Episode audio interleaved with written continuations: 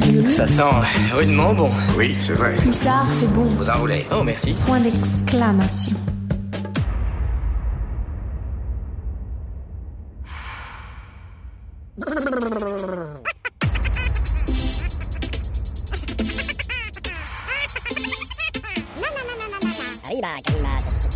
Vous faites erreur.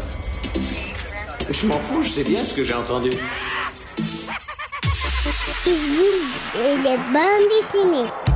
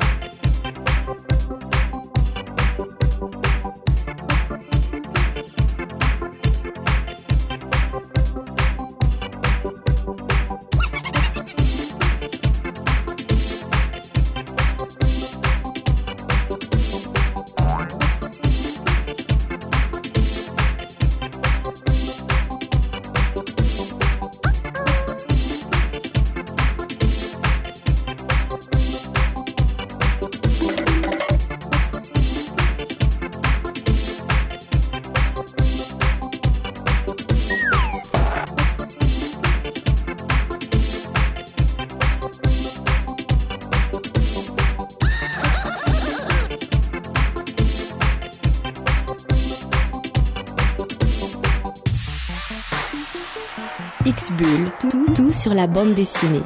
Tout sur la planète bande dessinée, voilà des sujets plus intéressants que les tétons poilus de- qui sont évoqués dans un de Tab Rapes. David?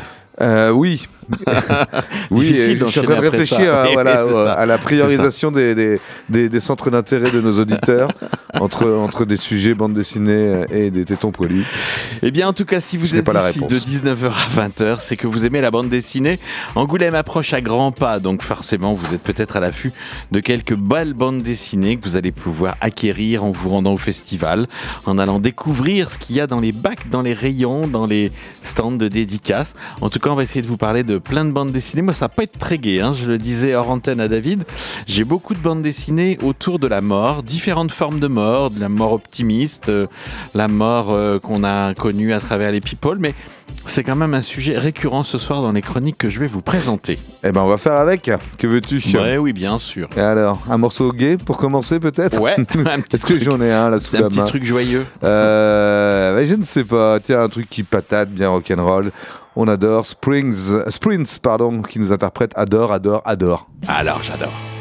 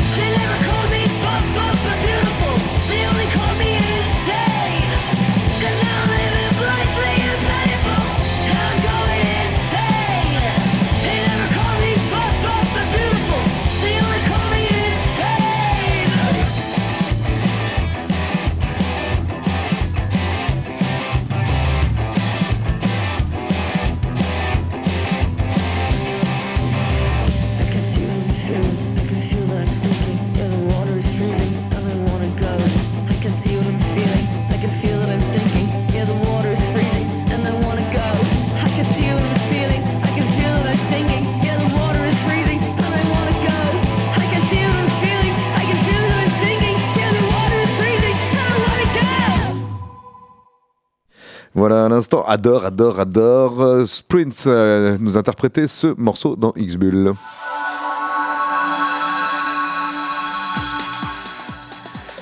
Les montagnes, les extraterrestres, des sirènes au fond de l'océan, des arbres, les planètes, la Terre elle-même, Timmy, la menthe religieuse mâle, Dieu et les anges, les humains, les chats, les chiens et 30 millions d'amis.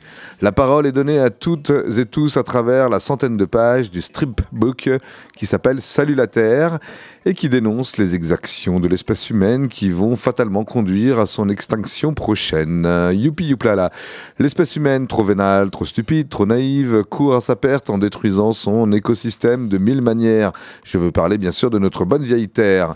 Salut la Terre, sous-titré War and Peace, ce qui veut dire guerre et petit pois, d'Elizabeth Pitch et de Jonathan Kuntz, est davantage un recueil humoristique qu'un brûlot inquisitoire écologiste et didactique. Vous n'y apprendrez rien que vous ne sachiez déjà dans ces pages, mais les strips ou planches solo qui s'y trouvent sont sont autant de piqûres de rappel pour nous euh, signifier la bêtise humaine face à l'urgence climatique et à la disparition toujours croissante de la biodiversité.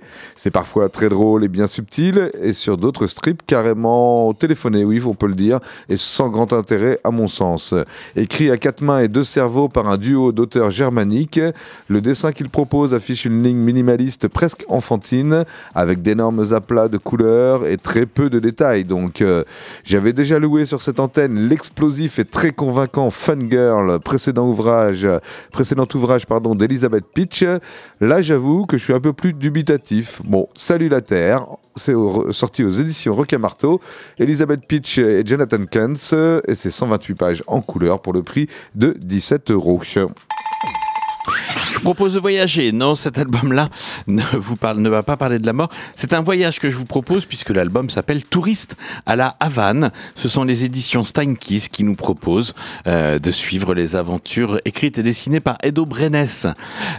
C'est un projet qu'il a conçu après un voyage qu'il a fait avec sa femme à Cuba, dans lequel il, a vécu de nombreuses anecdotes révélatrices de la réalité de ce pays.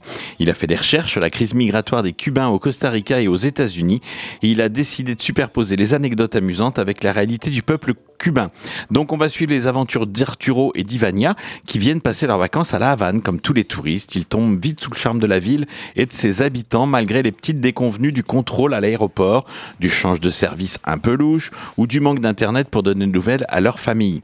Loin de se contenter des anecdotes pittoresques, ils vont chercher à comprendre au fil des rencontres la réalité de ce, per- de ce pays sous le vernis écaillé, puisque euh, tous les gens qui reviennent de Cuba ont ce même constat, c'est-à-dire qu'il y a les choses qu'on voit.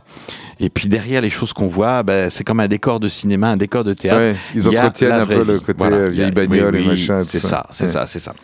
Donc, touriste à la Havane, à écouter évidemment en savourant un bon album du Buena Vista Social Club pour avoir la bande son qui va derrière. En fumant un barreau de chaise et Ah, en buvant ouais, un, non, la- à un modération, euh, c'est dangereux pour la santé, tout ça. Voilà, il faut dire des trucs comme ça. Mais en tout cas, ces histoires de Cubains, la préparation du voyage, comment on fait la valise, qu'est-ce qu'on va emmener, qu'est-ce qu'on va voir là-bas, comment ça va se passer, tout est parfaitement décrit par Edo Brenes, qui donc s'est appuyé sur son histoire pour raconter cette fiction amusante. hein. On sourit, on sourit régulièrement à la lecture de ces pages. Touriste à la Havane aux éditions Steinkiss, un gros pavé de 384 pages pour 29 euros. Allez, je voulais vous présenter moi ce soir Clove, le tome 1 qui s'appelle La Dame de Birka. Euh, nous sommes en 2042 dans un monde post-apocalyptique, une vingtaine d'années après l'apparition à la surface de la Terre d'une brume, d'une brume pardon, impénétrable, si épaisse que l'obscurité y est quasi permanente. Un brouillard que tous les survivants ont baptisé le Clove. Les écosystèmes terrestres se sont profondément modifiés, l'agriculture s'est effondrée, les communications sont toutes tombées une à une, on survit plus qu'on ne vit désormais sur notre planète, où les civilisations sont retombées à un âge quasi médiéval et où de nouveaux organismes vivants ont même fait leur apparition. On y croise de puissants centaures, alliés et amis des humains, mais aussi des créatures maléfiques et prédatrices, mi-bêtes, mi-plantes, les maraudeurs. Des micro-sociétés humaines nomades tentent de croître, euh, de croître et pratique entre elles l'échange de ressources en se servant des anciens réseaux ferroviaires comme guide pour se retrouver. Elles se déplacent à bord de Longship, des trains d'un nouveau genre qui ressemblent davantage à des nefs maritimes du temps jadis. Et c'est dans ce clove que Petrorius, euh, autrement connu des lecteurs de Florent Maudou, l'auteur de ce clove, tome de ce clove, ce nouvel ré- récit, donc autrement connu des lecteurs de, de Florent Maudou, comme Funérailles, son personnage fétiche de la série Freak Squill. Pretorius, l'immortel, va croiser la route d'Isatis, une humaine archiviste et combattante, et de Xantia, une centaure guerrière. Il va se joindre à leur communauté et tenter d'en comprendre le fonctionnement et de cerner leurs, euh, aspirations. Isatis et Xantia prennent régulièrement congé de leur groupe pour aller collecter dans les ruines des civilisations pré-cloved les ouvrages, des ouvrages qui pourraient détenir les secrets d'une civilisation éteinte. Elles espèrent ainsi trouver la recette qui leur permettra de s'affranchir du cloved et de faire renaître l'âge des super-héros. De l'action, de la baston, mais également pas mal de scènes de dialogue posées et qui éclairent avec justesse la psychologie des personnages et s'assurent de nous les rendre très attachants. Voilà un, un récit, une nouvelle série signée donc de Florent Maudou. Ça rappelle un peu quelque part le transpersonnage parce qu'il y a ces histoires Ouais. de trains où vivent des sociétés, des petites communautés comme ça. On est aussi à la croisée de Mad Max. Par exemple, euh, voilà, ou d'une épopée, d'une épopée viking, parce que les, les costumes et les, les, les, Et les peaux de bête. ouais, ouais, ils sont, bah, voilà, avec des boucliers qui font, qui rappellent un petit peu cette, euh, ces civilisations vikings. C'est de la dark fantasy grandement baignée de l'univers aussi des jeux de rôle. À découvrir donc le premier tome, euh, La Dame de Birka, de cette nouvelle série de Florent Maudou, Clove. C'est chez euh, Sèvres, label 619, 104, 104 pages en couleur pour 19,90 euros. Thank you.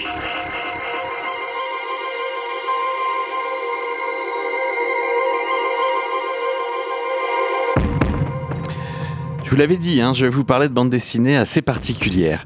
La première s'appelle Je suis au-delà de la mort. Alors donc forcément, vous, vous doutez bien qu'avec un titre comme ça, et avec la couverture où on voit un fauteuil roulant, un homme euh, en haut d'un rocher euh, dans les fjords, de, les fjords de Norvège, ça vous le savez pas, mais moi je vous le dis, et qui tient une guitare à la main, coiffé d'un chapeau, on peut se dire que ça va être un petit peu particulier. Bah oui, ça va être un peu particulier. On va suivre les aventures de Jean.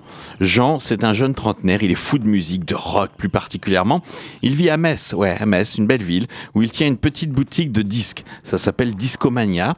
Et il va pas, et il partage, il va pas, il va pas partager, il la partage, la vie pétillante de Cécile avec leur chien Lola. Le soir, euh, quand il a fini de bosser dans la, dans la boutique de disques, les cheveux lâchés et la guitare électrique en bandoulière, il ambiance des salles alors exaltées. Il est chanteur du groupe The Dead and Kings. The Dead and Kings. Euh, and euh, comme la fin. Pas comme le and Kings. Voilà, pas les morts et les rois. Non, c'est la, la, la fin de la mort du roi, je sais pas quoi, un truc comme ça. Bon, en pleine ascension, le band vient d'ailleurs de finir une tournée française et s'apprête à réaliser le rêve le plus fou que les groupes imaginent, surtout quand ils font du rock, aller enregistrer un disque aux États-Unis. Le décollage est prévu dans quelques semaines à peine. Mais après cette déchaînée sur scène, Jean remarque qu'il tousse de plus en plus. Ah. Est-ce qu'il a trop forcé sur sa voix? Bah, forcément ça, ça doit être ça. Si seulement, parce qu'il va aller consulter un médecin et ben, c'est pas du tout qu'il a forcé sur sa voix, c'est qu'on est sur une tumeur, de la chimiothérapie, des métastases. Euh, c'est pas très bon comme pronostic. Euh, Il n'y a pas bonne manière d'annoncer ça. C'est comme ça que le médecin lui explique. C'est un cancer, Jean. Et donc là, patatras, tout s'écroule, tout s'écroule dans la vie de Jean, puisque cette terrible Ah, il était à nouvelle. deux doigts de toucher son rêve là. De, Ouais. et- Ouais. hein? Donc là, là, tout va s'écrouler. Donc effectivement, sa santé va s'écrouler. Ça va être le plus catastrophique. Il va être hospitalisé. Euh, les potes, bah, vont pas annuler le- le- l'enregistrement, vont aller là-bas.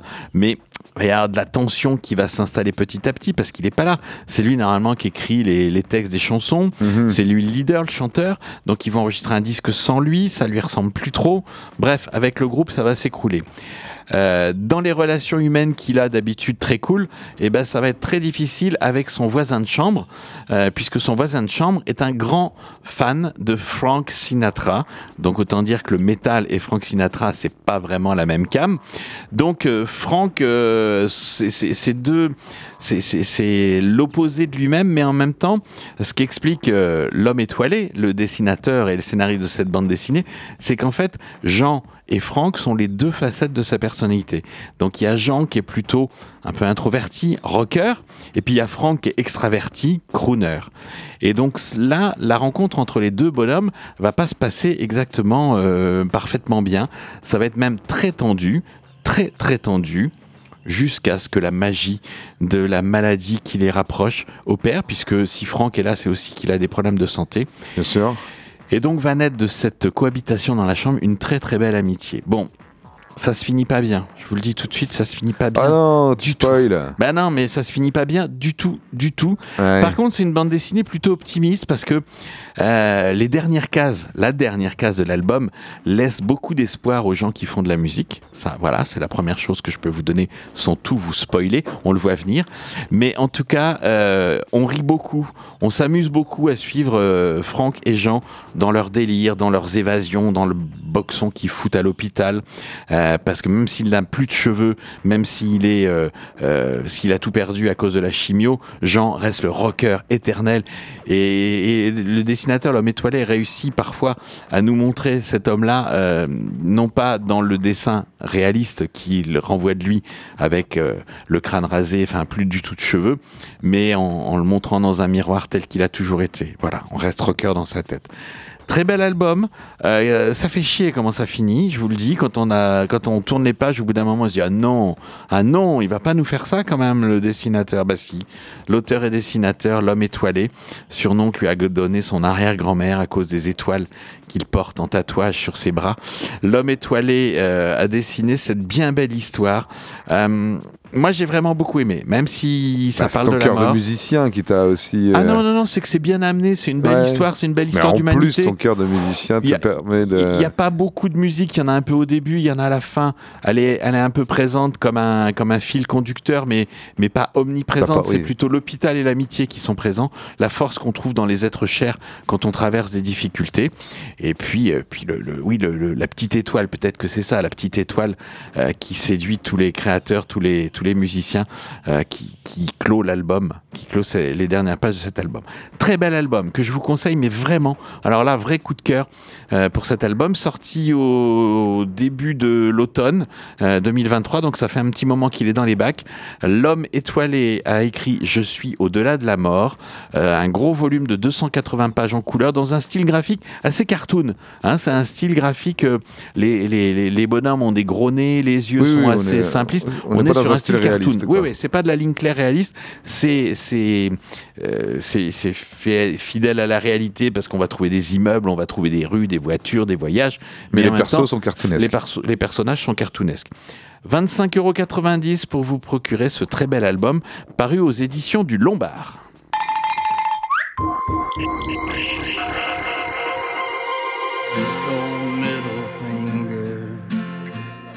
Grown fat and tired from flicking the bird.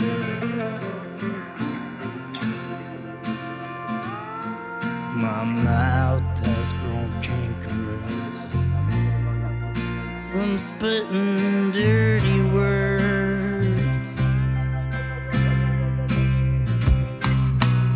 I Feel like a strung out, snuffle up a kiss on the south side, wearing Vietnamese cowboy clothes.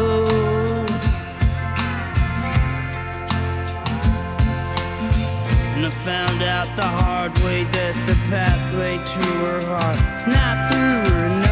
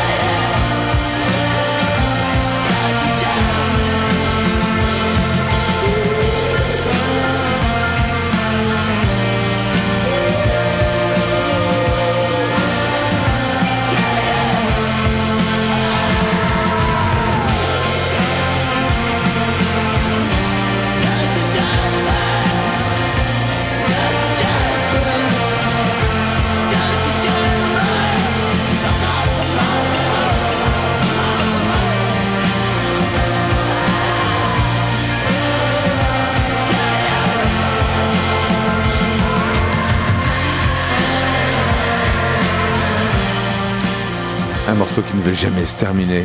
Ah oui. C'était Gentleman à l'instant par les Black Lips. euh.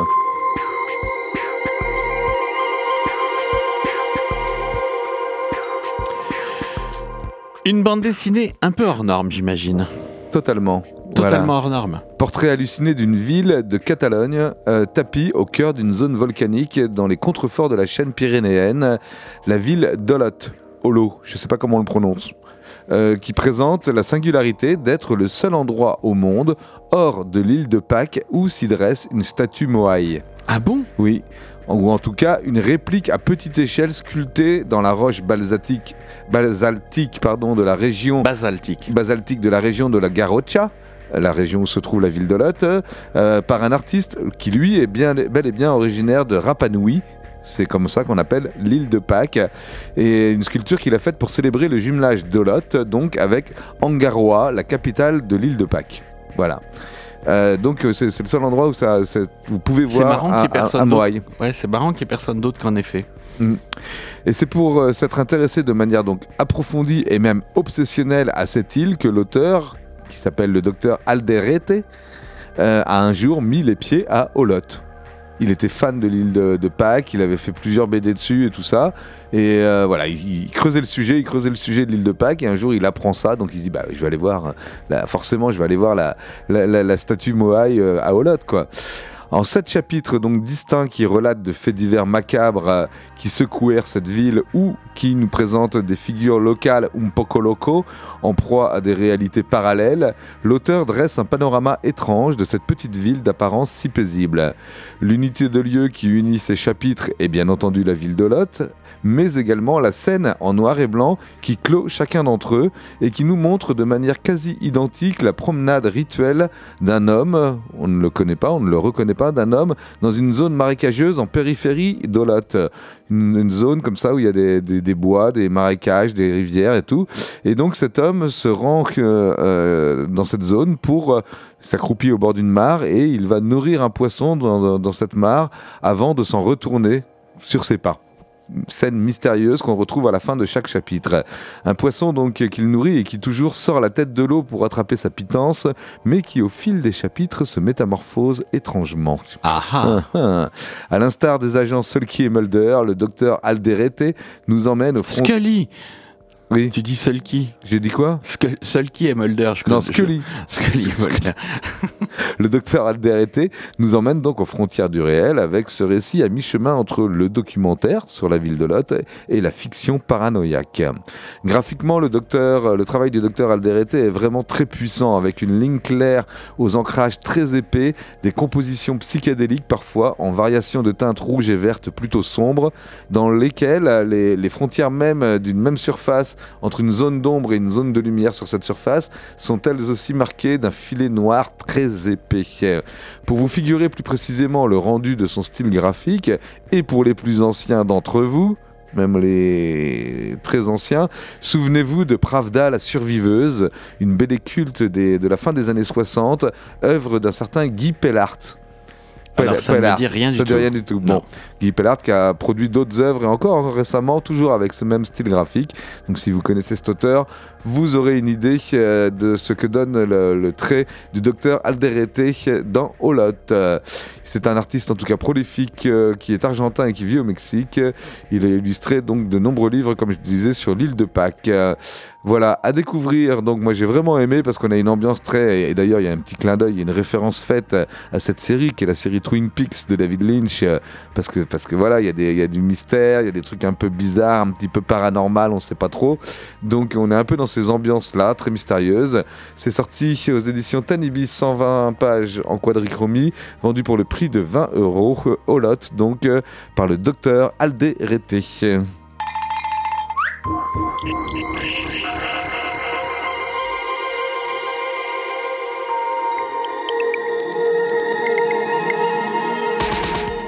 On va continuer par un album sur- dans les univers un peu plombants, puisque l'album s'appelle La Traque, et le sous-titre de cet album, c'est L'affaire du pont de Ligonnès. Je sais pas si vous vous souvenez de ce fait divers. Il y a des faits divers comme ça, il en existe plein tous les jours en France, et puis il y en a certains qui, Qui, accro- qui recueillent- accroche l'oreille Ah des ouais. médias aussi. Oui, c'est les médias, mais qui, pourquoi au milieu de tant d'affaires, il y en a certaines, il donnait ce matin le nombre d'enfants qui ont disparu en France l'an dernier, Euh, on est sur 200 et quelques, et pourtant on a entendu parler seulement de deux ou trois euh, que les médias ont mis en avant.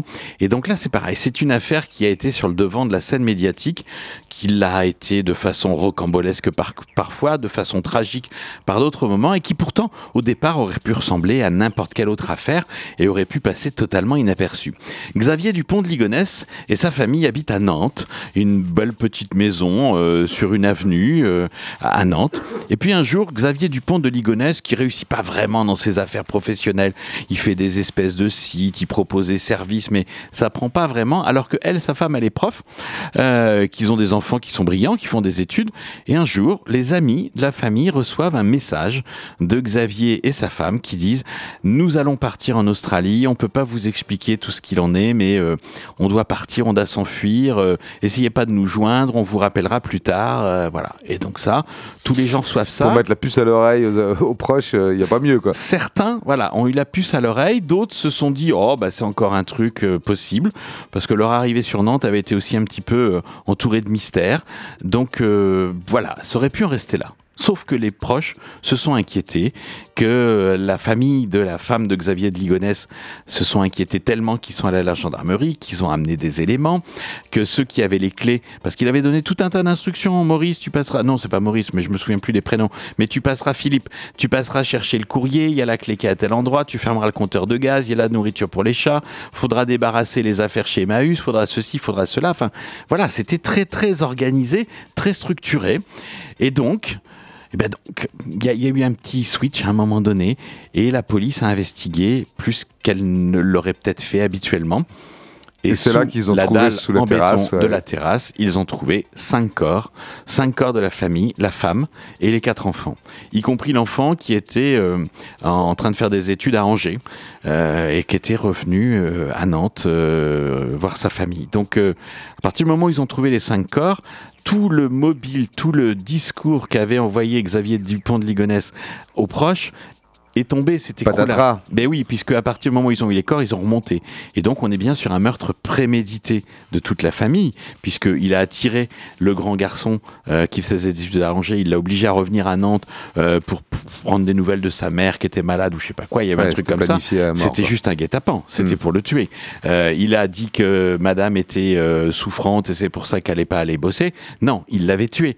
Donc on, on- on voit avec ce récit qui est plutôt factuel comment euh, ce qui au départ aurait pu paraître peut-être par une fuite, par euh, quelque chose d'un peu euh, hasardeux, en fait est, un, est, est vraiment un, un crime en série. euh, un, comment on dit quand on tue sa famille Un familicide? Je sais pas, peut-être. ouais, peut-être un familicide euh, vraiment dé- dé- organisé, structuré, pensé, réfléchi. Il a été quelques semaines avant acheter de la chaux vive, il a été acheter des bâches, du béton, enfin vraiment tout était minuté, planifié.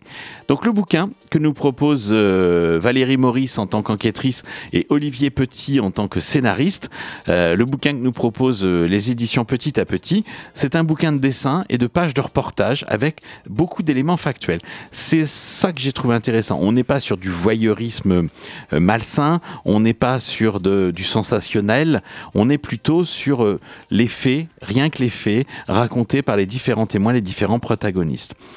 Vous le savez, il y a quelque temps, l'affaire est ressortie puisqu'on la police écossaise a cru A cru. arrêter euh, Dupont Bah de oui, parce que Ligonnès. ce que t'as pas dit dans l'histoire, c'est qu'on a retrouvé les cinq corps. Oui, donc la mais femme pas et les lui, quatre voilà, enfants, mais lui, pas lui. Et son lui- corps, il n'a jamais été retrouvé. Non. Et on ne sait pas où il a disparu, quoi. Euh, si, on sait où on a perdu sa trace. hein. Il est parti de Nantes, il est passé en Vendée, en Charente-Maritime, il est redescendu Ah ça, du sait. côté de Bordeaux. Ouais. Et son véhicule a été abandonné, euh, je crois, près de la côte méditerranéenne, vers Perpignan, là-bas. C'est là qu'on a perdu sa trace. C'est-à-dire le véhicule a été retrouvé. Mais ils ont retracé tout son parcours. Oui, il est passé. Euh, je sais même pas s'il est pas passé dans la Vienne. Enfin, voilà, il a vraiment fait un périple. Charente-Maritime, c'est sûr. Il s'est arrêté une nuit. Euh, ils ont ils ont retrouvé tout ça, mais par contre, à un moment donné, il disparaît. Qu'est-il devenu? Pourquoi s'est-il enfui? Donc là, ses amis ont raconté tout un tas d'histoires parce qu'après, il a fait une autre version. Il a repris contact en racontant qu'en fait, euh, il savait pas que les corps avaient été trouvés. Donc là, il racontait que c'était une famille qui avait été témoin de, de crimes et donc c'est la CIA qui allait les protéger et donc ils étaient partis aux États-Unis. Ah oui, Là, dans un délire paranoïaque, plus, un plus, grand, quoi. grand, grand malade, je pense, Ouais. monsieur Xavier Dupont de Ligonnès. Donc, en tout cas, aujourd'hui, euh, après la fausse alerte euh, de l'Écosse, aujourd'hui, personne ne sait où il est.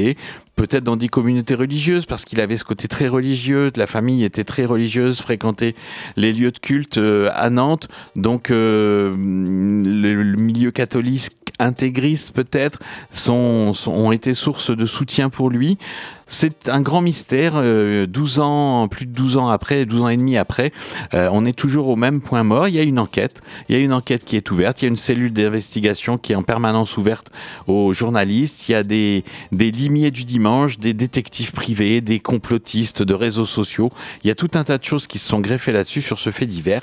Et c'est ce qu'ont essayé de nous raconter Valette, Valérie Maurice et Olivier Petit dans, ce, dans cette bande dessinée docu euh, reportage euh, proposée par les éditions Petit à Petit. Donc Docu BD vous propose un album de 144 pages parfaitement documenté pour 19,90€ aux éditions Petit à Petit. Ça s'appelle La Traque. Allez, on va rester dans les people, hein, parce que Xavier de Lipon de Ligonnès c'est un people dans les tueurs. Ouais. euh, Mais là, je vais vous parler d'un people dans les chanteurs, et plutôt dans les chantistes, puisque c'est de Dalida euh, dont je vais vous parler. Les Dalida, les chanteuses. Chanteuse, oui, ça aussi, on peut dire ça aussi. Euh, Dalida fait l'objet d'un album paru aux éditions Marabule qui s'appelle Dalida Phase B. Alors on va y survoler la carrière de la chanteuse, mais on va plutôt s'attacher à, à sa naissance au Caire en Égypte en 1933, ses débuts dans la chanson, son ascension fulgurante, euh, celle qui s'appelait Yolanda et qui est devenue Dalida, cette star glamour incontestée de la chanson française. On va s'intéresser à sa vie, mais plutôt sa vie côté coulisses, d'où le titre de la bande dessinée Face B. C'est pas la face publique, on la voit, hein, on la devine. Elle ponctue, euh, elle ponctue son parcours puisque Dalida a énormément travaillé. Elle a travaillé sans relâche pour devenir une chanteuse populaire avec un répertoire de 7 chants, 700 chansons interprétées dans plusieurs langues. Mais on va y, y découvrir aussi la Dalida seule, la Dalida prise avec ses tourments, la Dalida face à ses croyances, que tous les hommes qui l'approchent et dont elle est amoureuse meurent, puisqu'il y a eu quand même plusieurs euh, suicides dans son entourage proche, des décès. Euh, voilà, c'est une Euh, histoire y a- tragique. Y avait pas, je sais pas, je dis peut-être une bêtise, un, un- un frère un peu manager toxique aussi. Alors, Orlando, c'est son Oui. manager. Je ne sais pas si on peut le qualifier de toxique. Non, Dans je- la bande dessinée, il apparaît pas spécialement comme toxique. D'accord, ok, je sais pas. Orlando, très, euh, très présent. Hmm. Et Orlando a pris le prénom de l'autre frère de Dalida, comme nom d'artiste et de scène. Donc c'est vrai que c'est une famille où il y avait une histoire a priori compliquée. Ce qui est, ce qui est, ce qui est troublant et ce qu'on touche du doigt dans cet album, c'est que Dalida avait réalisé son rêve de devenir une actrice, puisqu'elle avait tourné, euh, tourné un film euh, pour lequel elle avait, eu de, elle avait été remarquée, euh, de- le film de Youssef Chahine. Et donc, c'était un de ses rêves de jouer la comédie, de, sortir de ce rôle de, star glamour. Elle y apparaissait voilée, tout de noir vêtu. Enfin, c'était vraiment un, un rôle à contre-emploi du personnage. Donc ça, ça a été un, un des petits bonheurs qui sont arrivés à la fin de son existence. Il n'empêche qu'un dimanche soir, elle a décidé que la vie lui était trop insupportable. Et donc c'est le mot qu'elle a écrit sur la table de chevet après avoir donné congé à toutes les personnes qui travaillaient auprès d'elle et euh, en avalant des barbituriques et de l'alcool. Dalida, Véronique Grissot et Céline euh, Terolaz nous proposent cette, ce récit. Euh, C'est un récit en 192 pages, donc un gros pavé dans une ligne claire réaliste où on va survoler la vie de la tumultueuse Dalida, cette vie avec ce- ce- cette dévotion à la scène, à son public, mais aussi à ses amours. Dalida Face B aux éditions Marabule, 192 pages, 23,95 euros. Est-ce que tu veux en écouter un peu Ou Non, c'est pas le moment Ah si, allez, on écoute deux, trois ah, Ouais. deux, trois petites notes Ouais, comme ça. ouais. Mais je connais qu'un morceau. Enfin, il y en a qu'un qui me botte vraiment, moi. Ah bon, alors c'est lequel Vas-y. Attends, c'est que j'ai. T'es pas gouré Hein Non, non, non, non, c'est que je fais des bêtises, c'est pas grave. Mais hop, on va corriger ça tout de suite.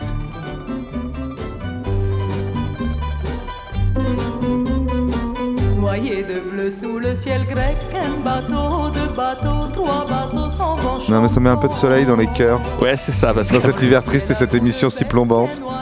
Alors Dalida, il y a énormément de chansons, du disco à la chanson un peu plus traditionnelle, Bambino, euh, des chansons d'amour qui ont fait sa réputation, mais aussi cette chanson, Les Enfants du, port, Pirée. les enfants du Pirée. J'allais dire du port du Pirée. Les enfants du Pirée tout Les court. Enfants du Pirée, tout à fait. Voilà, donc c'était juste un petit peu de, de Dalida comme ça. Sur Pulsar, ça fait du bien du Dalida sur Pulsar. On a eu du Luis Mariano la semaine dernière Ouais, en, en- en- en- en ouverture de, de Punks. On permet à ceux qui sont plus jeunes et qui nous écoutent peut-être de découvrir des choses parce que dans la vie, il y a Dalida. Il y a eu Dalida dans la vie des Français pendant longtemps. Allez, on va terminer cette série par une suite puisque je voudrais vous parler du deuxième volume d'un conte euh, qui nous est narré par Patrick Mallet et Bruno Lotte. C'est le conte du conte de Monte Cristo d'Alexandre Dumas, adapté en bande dessinée en deux volumes. Donc c'est le deuxième et dernier volume, second et dernier volume. De, bah non, si c'est le second, c'est le dernier euh, volume de l'adaptation du célèbre roman Dumas, le comte de Monte Cristo qui accomplit sa vengeance et dévoile les crimes des traîtres qui l'ont fait condamner. Vous vous souvenez, Edmond Dantès, accusé à tort, emprisonné au château d'If. Là, il se lie euh, d'amitié avec un abbé, euh, un- j'ai perdu le nom. Je veux pas Euh, t'aider, Voilà, là. Je suis euh, désolé. Voilà, et donc euh, il s'évade. euh, du, du, du, du château d'If Mhm. et il revient sous une autre identité puisque le curé avait enterré un trésor qu'il a récupéré et donc il revient auréolé de plein d'argent avec un pouvoir absolu sous le nom du comte de Monte Cristo. Et donc il va mettre sa vengeance, il va aller euh, détruire la vie des gens qui ont détruit la sienne. Voilà. Sauf qu'il va y recroiser certaines personnes qui étaient proches de lui, notamment une jeune femme avec qui il devait se marier et qui s'est mariée avec un autre puisque lui était en prison donné pour mort. Donc euh, voilà, ça va. Il va ça avoir un peu plus être- de mal à se venger ça ne de va cette pas femme. être sans dégâts, mais il va quand même mener à terme sa vengeance. Le comte de Monte Cristo, euh, une aventure qui se passe à Paris pour se venger de ceux qui l'ont accusé à tort et fait emprisonner. Il va multiplier les identités, oui, parce qu'il se déguise un petit peu comme Lupin. Il va élaborer un, élaborer un plan très complexe pour punir tous ceux qui l'ont trahi. Mais sur le chemin de la vengeance, Edmond Dantès retrouvera aussi celui de la rédemption. Adapté d'Alexandre Dumas en deux volumes, Le Comte de Monte Cristo dans une ligne claire, dynamique euh, et, tout à fait moderne. Oui, il y a un côté très actuel.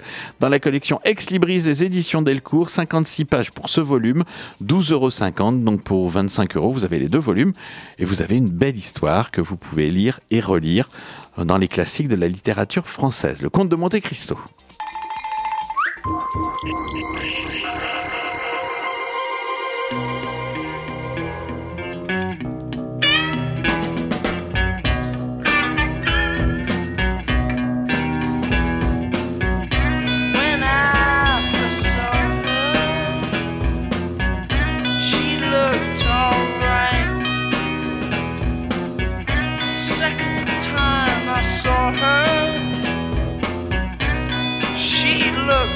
out of sight. And I said, You're the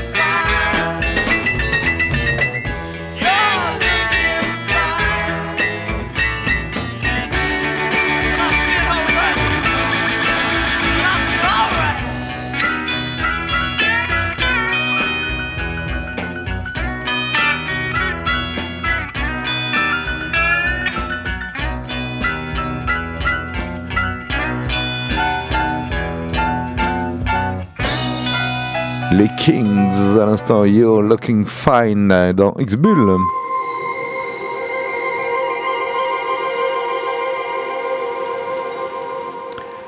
Une bande dessinée qui, avant d'être une bande dessinée, est déjà un bel objet.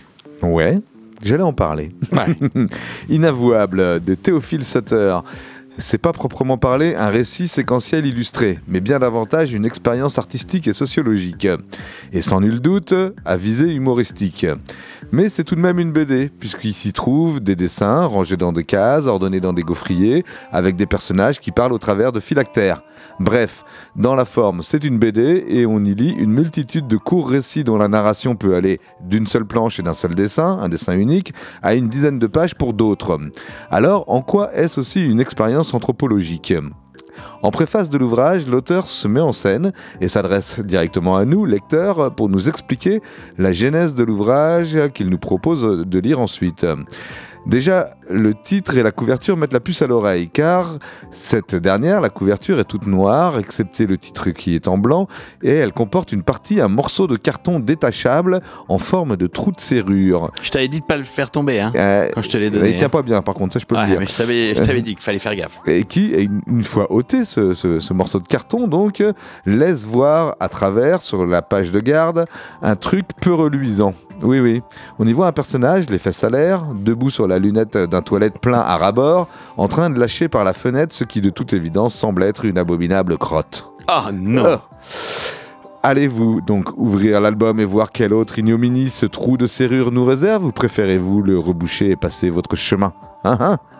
Et c'est bien entendu tout l'intérêt que présente cet ouvrage et que nous explique l'auteur Théophile Sutter dans sa préface avec beaucoup d'autodérision. Tous les secrets inavouables qu'il a mis en image sont strictement véridiques et collectés par ses soins, grâce à des boîtes à secrets posées sur le comptoir du bistrot qu'il fréquente ou sur la table de dédicace lors de séances pour promouvoir son précédent album. Les participants, à qui l'auteur garantissait l'anonymat, lui ont donc confessé tout un tas de secrets honteux qui, pour certains, relèvent pardon, de pratiques douteuses récurrentes, pour d'autres, juste des anecdotes ponctuelles dont ils se sont trouvés victimes, ou encore de faits d'armes mesquins et sournois dont il leur a toujours été impossible d'avouer la culpabilité. la limite de l'exercice de l'exercice semble se situer aux frontières de ce qui pourrait euh, re- euh, relever pardon, du droit pénal. J'espère en tout cas que ça n'ira jamais plus loin. Et ça, c'est pas mal. Théophile Sutter a ensuite trié, fait sa sélection, allant très naturellement vers le plus croustillant, le plus invraisemblable, et ainsi nous propose une mise en image de 18 aveux qu'il a forcément réinterprété à sa sauce, forçant le trait sur l'aspect ridicule et grotesque de certaines situations pour les rendre plus risibles évidemment. Ainsi, à titre d'exemple, on découvrira l'origine de la marque 100% circulaire sur la fesse gauche d'une femme qu'elle confesse dans le secret numéro 6. D'où vient cette marque? Alors que dans le secret numéro 18, un homme raconte l'acte hautement répugnant dont il a été témoin après un rapport sexuel protégé avec une rencontre d'un soir. Hmm. Ah ouais, quand même, Ouais. c'est pas mettre entre toutes les mains. Ouais, ouais. Et encore dans cet autre secret, une femme avoue sa grande méprise et donc son énorme embarras lors d'un séjour au ski, un séjour au ski qui est enchaîné avec un retour de vacances d'un pays exotique d'où elle ramena une sévère tourista. J'ai l'image. T'as l'image? Ok. L'ensemble est plutôt jubilatoire et carrément potache, mais comment pourrait-il en être autrement quand vous confessez coller vos crottes de nez n'importe où hein? Ah ben ça. C'est forcément un peu potache. hein? Alors, avec des aplats de couleurs vives et acidulés et des dessins uniquement réalisés à la palette graphique, l'odeur, l'auteur pardon, s'en donne à cœur joie pour réveiller nos zygomatiques. Et si, bande de petits voyeurs, crapules, si la lecture de quelques-uns de ces secrets faut remonter à la surface quelques souvenirs du même acabit que vous, qui, qui vous concerne, pardon, et que vous n'avez jamais osé avouer. Alors, n'hésitez pas à les coucher sur le papier ou par mail. L'auteur est à nouveau en phase de collecte pour le second opus d'Inavouable. Ah, je vais peut-être me pencher là-dessus. Ah. à mon avis, si commercialement ça marche, cet album, la série peut durer très très longtemps et offrir Ça, oui. un formidable diaporama de la dépravation humaine. Franchement. Voilà, je, je peux, alors je vous donne l'adresse si vous voulez écrire votre secret Vas-y. inavouable. Vous écrivez à Marie Naudet, chef du pôle inavouable. Hachette Livre, c'est aux éditions Hachette qui est sorti cet album, 58 rue Jean Bleuzen, B-L-E-U-Z-E-N, 92 170 à Vanves. Voilà. Ou alors, vous écrivez votre petit secret par mail. Alors, après, pour l'anonymat, vous vous démerdez. hein. C'est Mais ça. vous pouvez l'écrire par mail, par mail pardon, à cette adresse-ci, inavouable.hotline at gmail.com. Hein? Ah. On remettra Et peut-être sur le et site, hein, peut-être ouais, que sur la page Facebook. Théophile Sutter choisira votre confession pour la mettre en image. Ah, voilà. Je, je- Je, rac- je peux raconter la fois où tu. Non? Non, mais, oui, mais par non. contre, moi, je vais peut-être raconter des secrets en utilisant ton adresse mail. ok, euh, c'est sorti aux éditions Hachette, 24,95€ cet album. Je sais plus combien il y a de pages, c'est assez, dense, quoi. Euh, ça s'appelle Inavouable de Théophile Sutter.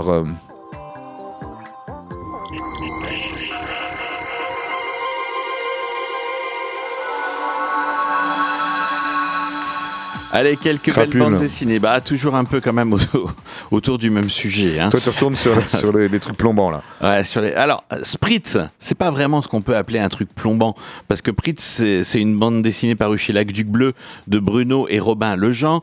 Euh, quand on sait que le sieur Lejean, euh, le... Attends, c'est lequel celui-là? Euh, Je suis toujours un petit peu perdu. C'est euh, c'est Bruno Lejean qui est réalisateur, membre de l'équipe de Groland, on peut se dire que ça va être plutôt rigolo. Effectivement, Spritz, euh, si je vous fais le pitch, c'est euh, ça nous raconte l'histoire. Un jour, un- malgré la vigoureuse désapprobation de son épouse Pétula, Hugo Spritz, c'est son nom, que voulez-vous, c'est comme ça, il fait un achat compulsif chez un antiquaire de Bruxelles. Une tête empaillée d'un guerrier Dayak. Est-ce que tu connais les Dayak Les guerriers Dayak? Les Dayak. C'est pas la Pentagonie Ils vivent en- à Bornéo. Ah, sur l'île de. Bornéo, et ce sont des cannibales coupeurs de tête.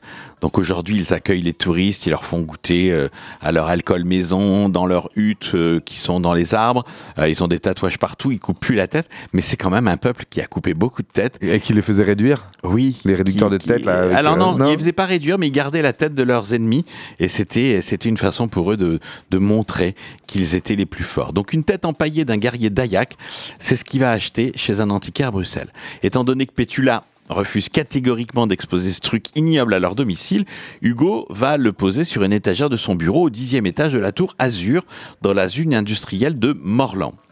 Quelques années plus tard, Hugo part au boulot et cet effort lui coûte chaque jour davantage. Bah oui, l'ambiance est pourrie. Lui-même, il est dans le collimateur du nouveau patron de la boîte, Pierre-Éric Ruinard, et de son sbire Merlot. Vous savez, le patron un peu omniprésent, Ouais. euh, un peu beau parleur, et puis derrière le mec avec les mains qui croisent peu comme sournois et tout ça, là. C'est ça, Ben ça c'est Merlot. On lui exige des courbes de progression inatteignables, on lui colle des rendez-vous le soir. Évidemment, un soir, il a été en extérieur, en réunion, en rendez-vous clientèle. Je sais plus ce qu'ils vendent déjà. Euh, Enfin, c'est de la, du, du- des biens. Euh, Qu'importe, c'est pas grave. Ouais, bon, Ouais, l'assurance vie, alors voilà. Euh, non, Ouais. non, c'est pas l'assurance vie. Mais en tout cas, un soir, il retrouve pas de, de taxi pour rentrer à temps pour la réunion à 19h. Et quand il arrive très très en retard, eh ben, il constate quoi? Qu'il y a des dizaines de camions de pompiers qui tentent d'éteindre un important incendie dans sa tour. En effet, à 18h45, le dixième étage de la tour, de la tour où Spritz travaille a explosé. Choqué, il se sauve et se réfugie pour boire une bière dans un bar. Il apprend aux infos télévisées que l'explosion pourrait être un attentat et qu'elle a fait de nombreux disparus, Ils vont retrouver la tête. dont lui-même et son boss qui sont sur la liste des victimes pré- présumées. Et là, une idée folle. Ben oui, il se dit, et si je me faisais passer pour mort? Ma femme va toucher un bonus de l'assurance vie et il pourrait recommencer une nouvelle vie face à Tahiti.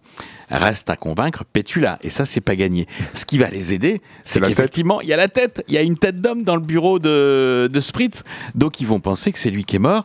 Alors Carbonisé et tout, donc on. Ouais, ils font quelques tests ADN, mais ils vont récupérer des cheveux de la. Non, ils vont récupérer ouais, un cheveu de la, de la, de la tête d'Ayak dans le sac dans lequel il l'avait transporté, qu'il a retrouvé à la maison. Ils vont mettre ça sur la brosse avec laquelle Hugo est censé se coiffer le matin. Et donc, quand les flics viennent, quand les flics viennent C'est ce cheveu-là qui cheveu de Hugo chez lui. Ils le comparent aux cheveux et à l'ADN de la tête. Ils disent, bah oui, c'est bien lui, il est mort. Voilà.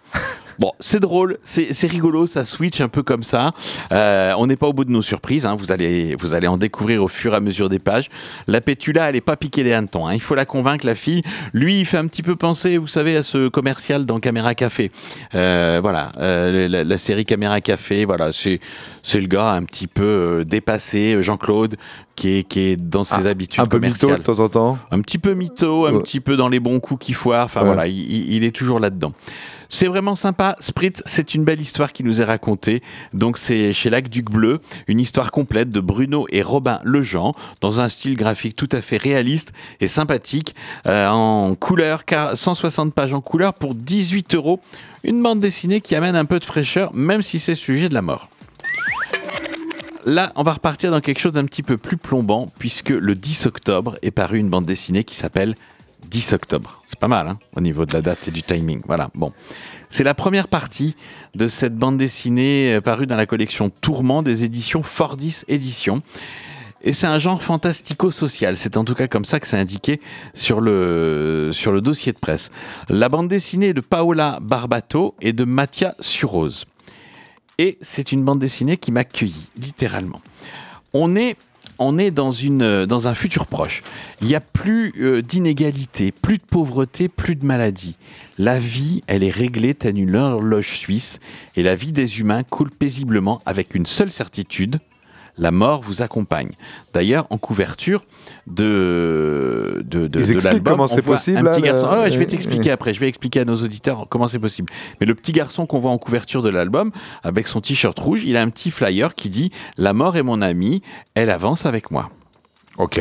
Parce que dans cette société euh, créée en laboratoire, les humains sont prédestinés à mourir à quatre dates possibles. non, non, euh, quatre dates possibles. Oui, des dates. Des dates dans le mois. Ils ont des 10, ils ont des, des. Voilà. Mais il y a des dates où les gens meurent. Quatre dates c'est dans les, le mois c'est les mêmes dates pour, pour, tout, pour tous pour tout le monde. Ouais. Mais par contre, il y a des âges fatidiques. Et donc, les gens sont programmés dans le laboratoire pour mourir soit à 3 ans, soit à 11 ans, Ouais. soit à 26 ans, soit à 38 ans. Donc l'année de ses 26 ans, par exemple, si on, est, 137 si on est ans. toujours en vie, chaque mois à la, au, au- au Chaque date- au jour précis, Si, on a le on jour flippe. précis. Non, on flippe pas, on sait qu'on peut mourir, donc on a interdiction, c'est la loi. J'ai pas fini, il, il était 57 ou 70 ans, et il laisse quelques personnes vieillir un peu plus pour donner une idée de la liberté. Et ça veut dire que si la date est passée, on sait pour combien de temps on est reparti. Voilà. Mais par contre, on a interdiction de sortir le jour de son anniversaire, euh, qui correspond au cycle. Ouais. Et quand on meurt, on meurt immédiatement, de façon brutale, à l'horaire précis. T'es né à 8 h du matin, le 10 octobre euh, de tes 11 ans, à 8 h du matin, Blam. soit tu souffles tes bougies et tu fais la fête avec tes copains, soit tu meurs. C'est étonnant. Ah ouais, c'est assez. Le, quand le tableau est posé, mais en même temps, ce qu'ils disent, c'est que voilà, il n'y a plus de misère, il n'y a plus de d'inégalité. Mais a alors, attends, il y a quand même une, une question, moi, qui me turlupine un peu. C'est créé en laboratoire, cette, cette, Oui. euh, cette vie humaine et, et cette En fait- programmation créée en laboratoire, mais par qui? Eh ben par une euh, société qui est qui euh, la société qui dirige le monde. Ah. On est dans une micro-société, hein, Ouais, euh, c'est les laboratoires pharmaceutiques. On voit on voit le- le- la vie dans une ville, on voit pas forcément à l'échelle de toute la planète, hein, c'est à l'échelle d'une ville. Mais il y en a qui Mais- vont se rebeller contre ce, ce système-là. là. Alors, Enfin, ce- Alors, ce qu'il faut savoir, c'est que c'est parfaitement réglé. À l'école, on fête, on fait, on fait des, on dit au revoir à ses camarades avant son anniversaire. Enfin, c'est vraiment, ça fait vraiment partie de la vie. C'est l'obsolescence programmée pour les humains. C'est tout simplement ça, avec une date butoir d'inscrite. Donc, c'est un univers créé par Paola euh, Barbato, euh, qui navigue entre deux eaux. D'une part, on est un monde où la manipulation génétique a permis aux humains de vivre des vies libres, des maladies, des difformités, mais aussi des dangers et des plaisirs, du tabagisme, de l'alcool, de la météo imprévisible. Mais c'est une vie à la saveur vanille qui se double d'un décor un brin rétro, nous situant dans un univers des suburbains de l'Amérique des années 90, puisque les grandes villes n'existent plus. Donc, Richie, le héros, aura, dans quelques jours, 11 ans, le 10 octobre. Il sait qu'il pourrait mourir le jour de son anniversaire, et celui-là, ça lui pose pas de problème. Tout le monde autour de lui célèbre le passage des échéances en préparant en grande pompe ses funérailles, au cas où. On choisit un cercueil avec des chevaux, tout ça. La mort est l'ami de tous. il doit y avoir un, martèle un- à un l'école. marché du cercueil d'occasion. Ah ben oui, oui, non, non, il y a un y marché en a quand même pas du, mal du cercueil, tout ça, oui, Ouais. oui. C'est vraiment assez hallucinant. Et puis après, ils sont enterrés dans des quartiers, dans des cimetières, en fonction des âges. Tous ceux qui sont morts à 3 ans sont enterrés au même endroit, ceux qui sont morts à 26 aussi, enfin voilà. Et par contre, on se suicide pas, on meurt pas entre. Quand on meurt entre, c'est la honte. Et ça, il va le Mais découvrir. ça peut arriver. Ça peut arriver. Par accident. Enfin, Par accident, accidentellement. c'est ça, ouais. ça peut arriver. Donc ben oui, comme tu le dis, Richie va rencontrer des personnes un peu par hasard, un voisin qui va l'entraîner bien malgré lui dans un groupe d'humains qui ont décidé de se rebeller et de ne pas accepter ça. Pour l'instant, dans le tome 1, on a surtout le décor de planté. Moi, j'ai bien aimé l'univers euh, proposé par, euh, par Barbato et Surose, parce que vraiment, c'est un vrai grand univers qui est proposé dans cette bande dessinée. Euh, les, 100 premières 28, pa- les 128 premières pages de cette série qui aura lieu en deux volumes sont vraiment très prometteuses. Bel album, grosse, euh, gros coup de cœur pour ce 10 octobre, paru aux éditions Fordis Éditions. La première partie euh, est parue, elle est dans les bacs. Ça s'appelle donc 10 octobre, 128 pages en couleur, 24 euros pour vous le procurer. Retrouvez le podcast de l'émission et tous les albums chroniqués sur la page Facebook d'Ixbull.